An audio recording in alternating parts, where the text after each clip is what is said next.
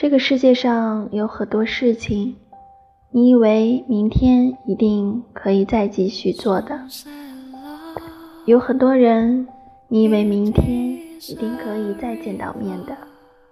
于是，在你暂时放下或者暂暂时转过身的时候，你心中所有的只是明日又将重聚的希望。有时候，甚至连这点希望也不会感觉到，因为你以为日子即将这样一天一天的过来的，当然也就这样一天一天的过去。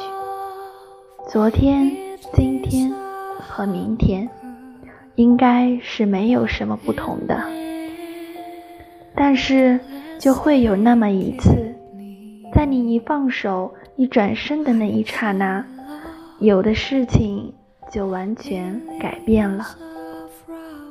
太阳落下去，而而在它重新升起以前，有些人就从此和你诀别了。就像那天下午，我挥手离开那扇小红门时一样。小红门后面有个小院子，小院子后面。有扇绿色的窗户，我走的时候，窗户是打开的，里面是外婆的卧室。外婆坐在床上，面对着窗户，面对着院子，面对着红门，是在大声的哭着的。因为红门外面走远了的是她疼爱了二十年的外孙女。终于也要像别人一样出国留学了的外孙女，我不知道那时候外婆心里在想些什么。我只记得，在我把小红门从身后带上时，打开的窗户后面，外婆脸上的泪水正在不断的流下来，而那时。我第一次看见外婆这样的激动，心里不免觉得很难过。尽管在告别前，祖孙二人如何的强颜欢笑，但在那一刹那来临的时候，平日那样坚强的外婆终于崩溃了。而我羞耻的承认，在那时。我心中虽也满含着离别的痛苦，但能重活的兴奋仍然存在着的。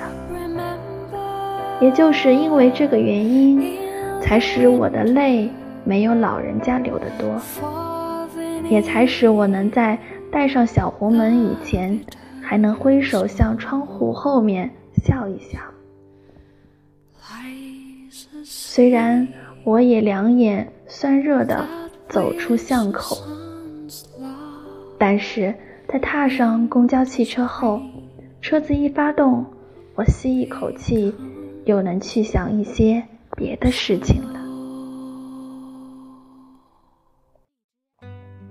而且我想，反正我很快就会回来的，反正我们很快又会见面的，而且。我我想，我走时，弟弟正站在外婆的身后。有弟弟在，外婆不会哭很久的。外婆真的没有哭很久。那个夏天以后，又过了一个夏天，离第三个夏天还很远很远的时候，外婆就走了。家里的人。并没有告诉我这个消息。差不多过了一个月，大概正是十二月初旬左右，一个周末的下午，我照例去教华侨子弟学校。那天我到的比较早，学生们还没有来，方桌上摆着一叠国内报纸的航空版，我就坐下来，慢慢的翻着。好像就在第二张报纸的副刊上看到一则短文，一瞥之下，最先看到的是外祖父的名字。我最初以为是说他生前的事迹的，可是再仔细一看标题，那我当时唯一的感觉就是手脚忽然异常的冰冷，而我才明白，为什么分离的那一刻，老人家是那样的激动了。难道他已经预感到，小红门一旦一旦关上的时候，就是永别的时候吗？而这次，轮到我在一在一个异国的黄昏里，无限懊悔的放声大哭起来了。